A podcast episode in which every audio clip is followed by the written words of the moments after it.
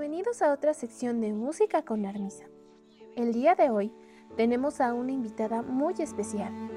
Ella es Yasmín Montserrat Soto Martínez. Ella es contrabajista y escribió una tesis sobre un personaje muy importante en la historia del himno nacional mexicano, Giovanni Bottesini.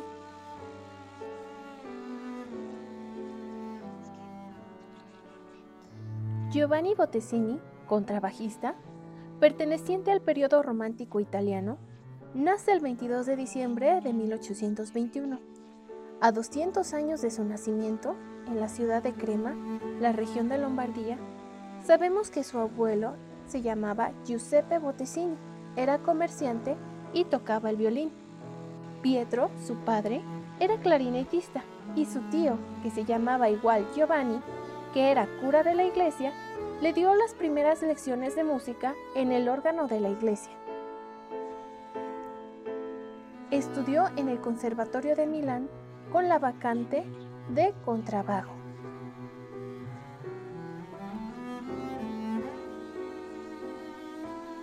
Algunas de sus obras son Elegía en Re, Romanza Dramática, Oratorio, Leorto, Degli Ulivi óperas como Cristóforo Colombo, Eros Eleandro y Alibaba. Su estilo compositivo podía expresar tanto dulzura como rudeza. Su última presentación fue en un casino, los últimos días del mes de junio de 1889, tras el cual cayó enfermo de cirrosis y muere el 7 de julio de 1889 a las nueve y media de la mañana.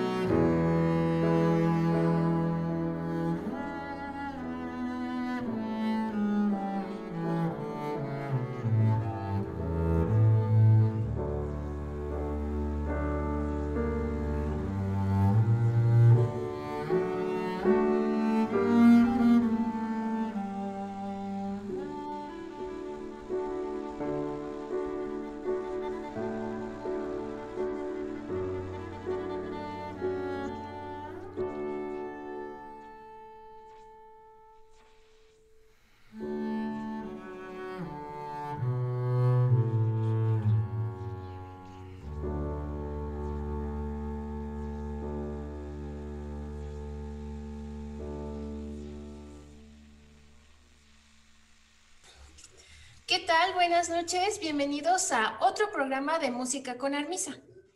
El día de hoy tenemos una entrevista que ya teníamos pendiente desde el 2019, precisamente cuando conocí a Jazmín en el Congreso de Humanidades en Querétaro. Y bueno, es un, eh, un tema muy fascinante porque precisamente en esta sección de música con Armisa ya habíamos tratado un poquito lo que es la historia de, del himno nacional mexicano. Eh, y bueno, vamos a, ahondar un poco más eh, con este tema precisamente, ya que eh, el día de hoy nos encontramos con nuestra compañera Jazmín. Ella es contrabajista de la ciudad de Querétaro y precisamente su tesis habla sobre sobre Bottesini, Giovanni Bottesini. Esta es su tesis que muy amablemente ella me regaló precisamente por participar en la sección de preguntas y me ha encantado eh, precisamente porque ahonda en este tema de lo que es el himno nacional mexicano. Y bueno, buenas noches, ¿cómo estás, Jazmín? Hola, ¿qué tal? ¿Cómo estás? Buenas noches. Pues bueno, te agradezco muchísimo que al pudimos concretar la, la cita este, para poder hacer esta entrevista. Me da mucho gusto. Pues ya, ya me presentaste, yo soy María Jazmín Montserrat Soto Martínez, así de, de largo mis títulos nobiliarios. yo, este, pues llevo en la música desde 2011, que ingresé al Conservatorio José Guadalupe Velázquez de aquí de Querétaro pues ahí estuve en, el, en lo que antes era el bachillerato musical de tres años y en ese tiempo yo llevaba como instrumento principal el piano. Mi profesora era la maestra Eloísa Machado Martínez, cubana, muy, muy, muy, muy buena. Y posteriormente, cuando ingreso a la licenciatura, cambio por el contrabajo. Uno de mis maestros fue Alonso Hernández, Roberta de la Rosa, también, y, Aldo Suárez, fue mi último maestro. Mm, pues sí, parece como, ah, como que pasa demasiado rápido el tiempo, ya son mis 10 años en, la música, en, el 20 de agosto que, que ingresé al conservatorio.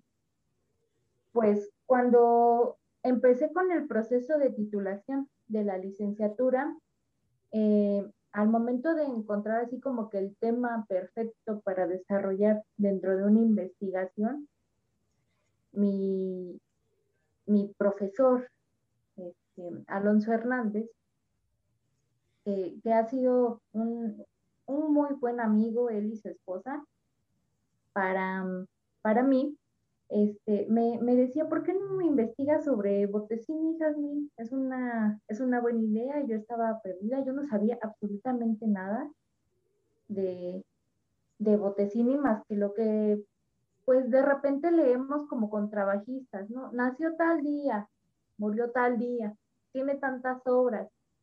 Eh, sus obras para contrabajo, que son las conocidas. Mi favorita es la fantasía La Sonámbula que estoy cayendo a conclusiones que se, se compuso durante su estancia aquí en México y eso ya no lo puse en la tesis. Hasta ahorita estoy como que desentrañando un poco más porque he tenido algunas ponencias y, y, estoy cayendo a esa conclusión de que se compuso y se estrenó aquí en México. Eh, cuando empiezo a desarrollar todo el tema de tesis, me quedo pensando, pues este sí es, es enriquecedor, así como contrabajista, como músico, y ver como uno de los exponentes que, más queremos, que más este, idolatramos casi en el mundo del, contrabajo es precisamente Giovanni Bottesini, una gran influencia en el periodo romántico y que se entrelaza con puntos tan claves dentro de la sociedad mexicana, dentro de la cultura musical mexicana, obviamente, y también la política. Ya en el siglo XIX, mediados, un, momento tenso, habíamos perdido la mitad del territorio, estábamos en esa construcción de identidad como país, una, una nación que tenía pues relativamente poco de, haberse independizado, justo el mismo año en que se consuma la, independencia de México, 1821, es el año en que nace Giovanni Bottesini. Y son cosas ya como que, pues cuando empecé a, leer la biografía que estaba en italiano, sí me quedé así, ah, caray, no, tengo que seguir, tengo que hacer esta, esta investigación muy a mi alcance, sí, porque era una tesis de, licenciatura. Este, si fuera una tesis doctoral, pues sí, queda corta, totalmente. Pero fue así como que un, trabajo bastante enriquecedor para mí y ahorita pues que también me ayudó a decidir que quería encaminarme más hacia la investigación, la investigación histórica, la investigación este, de, la, de la música y, sobre todo del siglo XIX, que creo que sí te lo había comentado o bien escrito en la tesis, no recuerdo bien, se ha así como, como dejado de lado el, el periodo del siglo XIX, precisamente por esto, porque se cree que no, no teníamos una identidad como país, que queríamos imitar a Italia, como fue en el periodo de Santana, a Francia, como fue ya acá en el Porfiriato. Pero precisamente esas son las cosas que lo hace rico, el querer, el ansiar una identidad propia como país, como nación, que, te lleva a, a, ver los ejemplos a lo mejor de las, de las grandes potencias en ese tiempo, ¿no? Exactamente. Y bueno, algo, bueno, eh, hablando precisamente sobre esta identidad, eh, precisamente fue, hablamos de Antonio López de Santana, el que de alguna manera inicia con esta, por decirlo, fiebre por, por la música, porque precisamente en tu tesis tratas de alguna manera este punto que es importante para México de en todos esos aspectos que tú ya comentaste porque Santana de alguna manera este, dijo, vamos a favorecer las artes y en principal vamos a favorecer lo que es eh, la música. Tanto así que pues está la convocatoria para el himno nacional bajo su, su gobierno. Entonces es, es esa construcción que a, lo mejor muchas personas, eh, precisamente por la pérdida del territorio y todo, tachan a Santana como pues de lo peor, ¿no? Pero si te pones a investigar, encuentras cosas que dices, wow, eso no me lo esperaba. Entonces es, este, es muy rescatable precisamente eh, esta fiebre por la ópera, porque esto de alguna manera, eh, ¿tú crees que si no hubiera pasado esto, Botesini hubiera estado aquí en México? No, definitivamente no. No creo que, que siquiera se hubiera dado cuenta de México. o sea, eh, sí, un, puntito a tratar para no meterme mucho en la política. Es, es muy de, de, considerarse todos estos que a lo mejor tachamos de, de malos, de tiranos con, con la nación, han sido muy, han sido unos hombres muy preocupados por la cultura, por el arte, el, el, progreso en estas cuestiones de las bellas artes de México se ve un poquito más más después con Porfirio Díaz, ¿no? Él es totalmente mm, el, el parteaguas, ¿no? Hay un México antes y después de Porfirio Díaz, definitivamente. En el caso de Santana, como esta cuestión de me voy a me voy a apoyar en la cultura, en la música, en, en tener un México que quiera ser este, aspiracional eh, hasta cierto punto a las, a las figuras italianas, a las figuras europeas, cómo lo utiliza también para ganar este, seguidores y por eso es que tiene tanto, tanto tiempo en el, en el poder. Precisamente cuando, cuando Santana viaja a Cuba, es que trae a Jaime Nuno, a conocemos como el compositor de la música de, de nuestro himno nacional vigente. Y también en Cuba se encontraba Giovanni Bottesini. Él, se preocupaba por traer a las mejores figuras porque el pueblo de México tenía que estar en contacto con lo mejor del, del mundo, con lo mejor de, de, Europa. Y este, por ejemplo, si aquí no se hubiera desarrollado esta cuestión desde antes de las sociedades filarmónicas, de permitir que maestros como hasta el mismo Antonio Barili, que llegó, él llegó como en el 46, como sí, cinco, cinco o seis años antes de, que llegara Giovanni Bottesini, su compatriota, y ya empezaban así a, adueñarse de las, de las compañías de ópera, de los teatros, y evidentemente en el mejor teatro de México le toca, le toca actuar a, Giovanni Bottesini, que es el Teatro Santana. Igual está como competencia, ¿no? Que tenían entre las dos compañías de ópera que tenían a las mejores primadona de, bueno, de la época. Y este, y ver toda, toda esta cuestión de cómo estas figuras veían en México una posibilidad de sobresalir. Giovanni Bottesini estuvo unos unos años, no fue tantísimo, pero todo lo que logró hacer.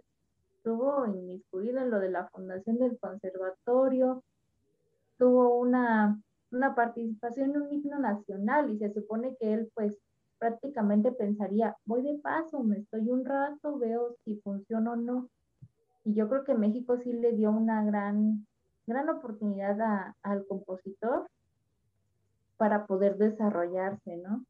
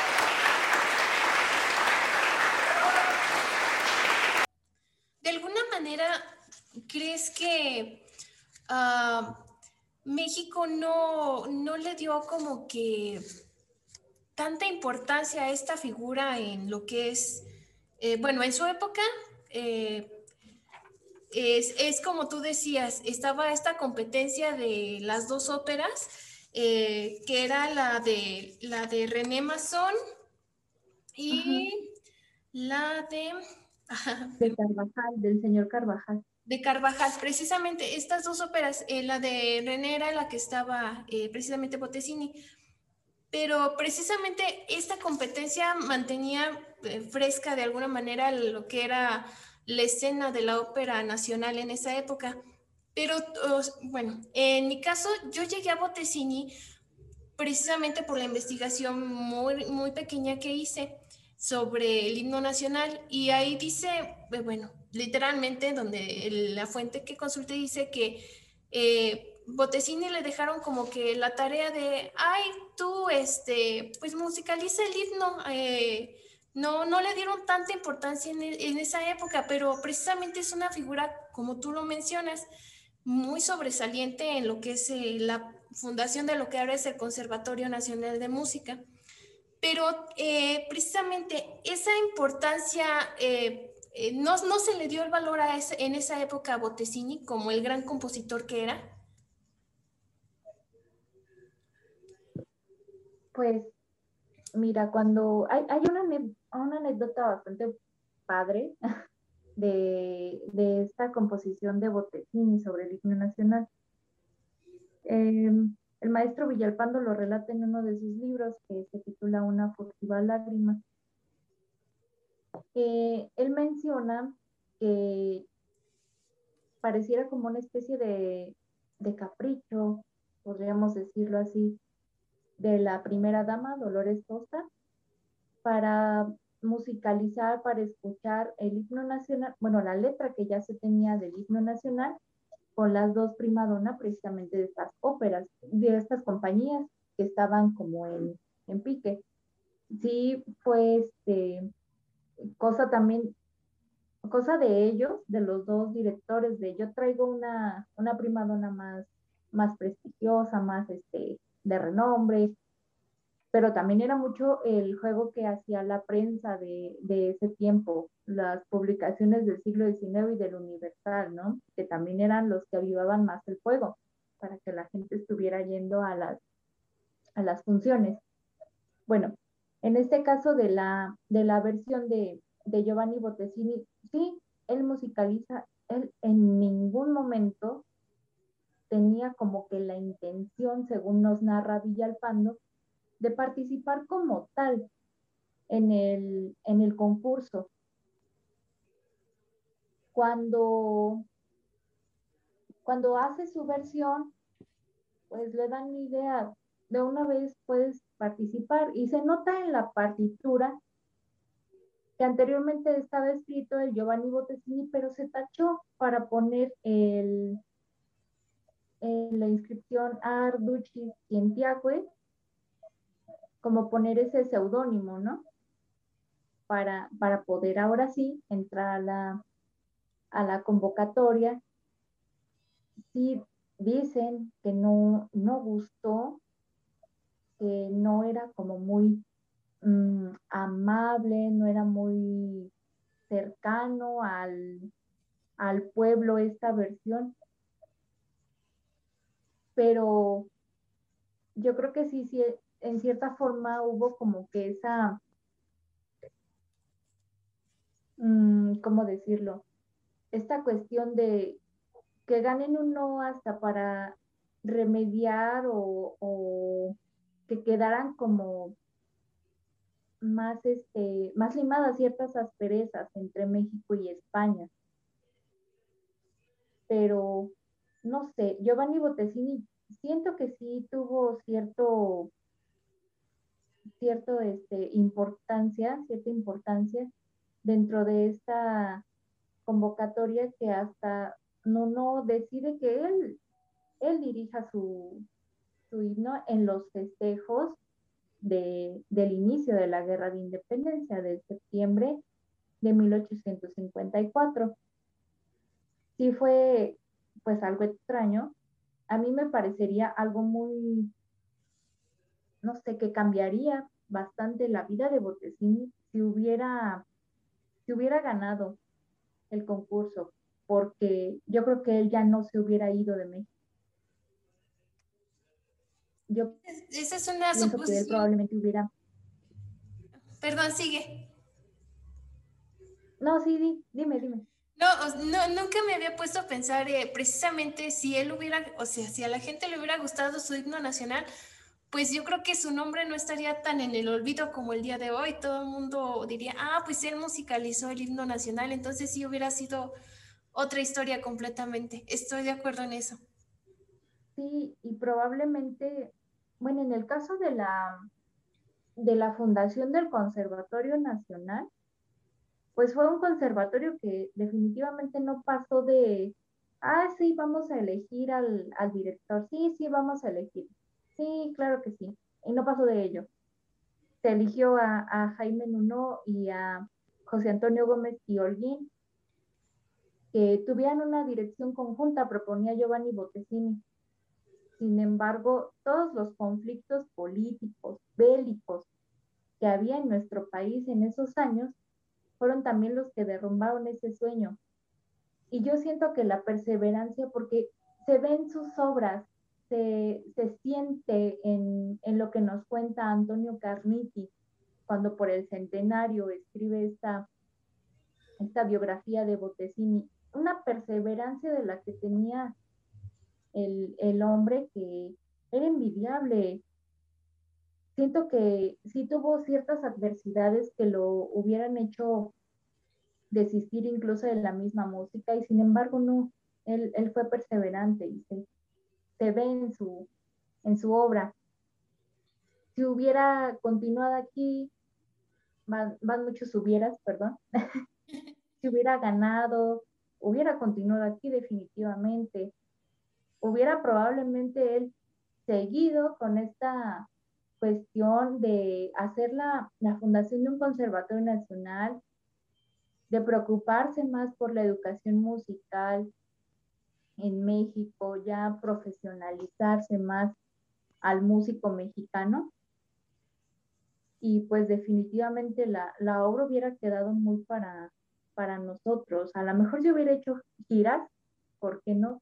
Pero siento que mucho se hubiera quedado en nosotros, los mexicanos, incluso hasta el mismo contrabajo. Definitivamente. Y bueno, cambiando un poquito de tema, eh, leyendo tu, tu, tu tesis, perdón, eh, me llamó la atención que el contrabajo de, de Bottesini precisamente tenía nombre y solamente tenía tres cuerdas. Eh, ¿Nos puedes explicar más un poquito sobre este tema tan interesante? Bueno, del contrabajo sí, también este, lo relata el señor Carniti también lo, incluye dentro de la biografía, te repito, una biografía que se, que se publica para conmemorar el primer centenario del nacimiento de Giovanni Bottesini en 1921. Curiosamente, este es el año del bicentenario de Giovanni Bottesini, ¿no? Y cuando, cuando narras la vida de alguien, de alguien que estuvo tan apegado a su instrumento que fue prácticamente toda su vida para, para su instrumento porque Bottesini no dejó más que, más que su, obra y, su, y su mismo contrabajo está ahí con vida. Él no tuvo, no tuvo hijos, se casó dos veces, pero no dejó una descendencia como tal. Su obra, su técnica. Y en, en, este, en esta cuestión es importante también mencionar al compañero de vida del instrumentista. Todos los que me conocen saben que yo tengo un amor muy grande por mi, por mi contrabajo. También se, tiene un nombre. ¿Cuál es se el llama Salvador. se llama Salvador por Salvador Novo. Y este y el contrabajo de Giovanni Bottesini se llamaba Carlo Giuseppe Testore. más que nada fue por el mismo laudero que lo, que lo fabricó. Carniti nos cuenta que Bottesini encuentra este contrabajo en un, en un teatro, un contrabajo que estaba ahí arrumbado, feito porque estaba descuidado por el tiempo, porque solamente tenía tres cuerdas. Sí tenía los, los, los orificios en el cordal y tenía también la, la clavija para la cuarta cuerda, que sería la cuerda de mi, la más grave. Sin embargo, Giovanni Bottesini lo tocó así. Él ya se había, se había retirado del conservatorio, así que se dedicó a hacer su, todas sus obras para ese contrabajo. También nos narra Carniti que llegaba un momento en el que Giovanni no se acordaba de que había comido hasta que se daba cuenta, ah, ya llevo tantas horas aquí porque me, porque me duele el brazo de estar, de estar tocando, de estar practicando. Y ese contrabajo también lo acompañó aquí a México. En una de las crónicas de, las notas del periódico del siglo XIX, precisamente cuando estrena La Sonámbula de, inspirada en la, en la ópera de Bellini, es que menciona que era una, ¿cómo lo mencionaba? El instrumento, el instrumento con tres,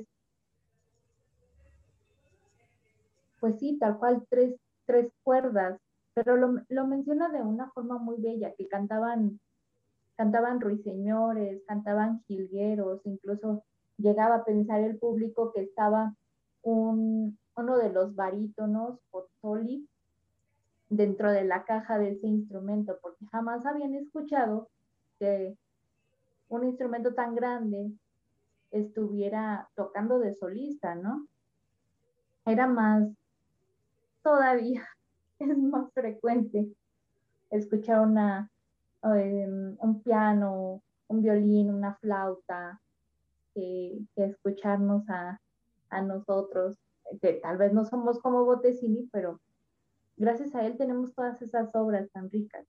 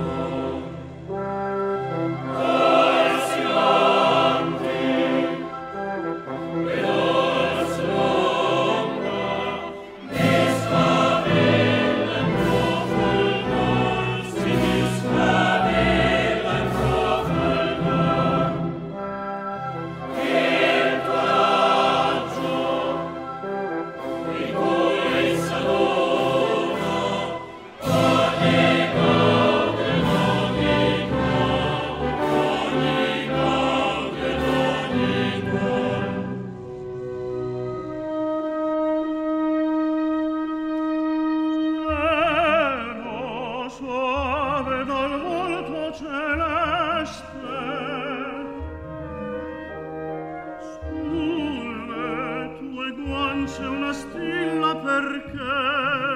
Leandropio delle pupille meste te perché vieni amabilmente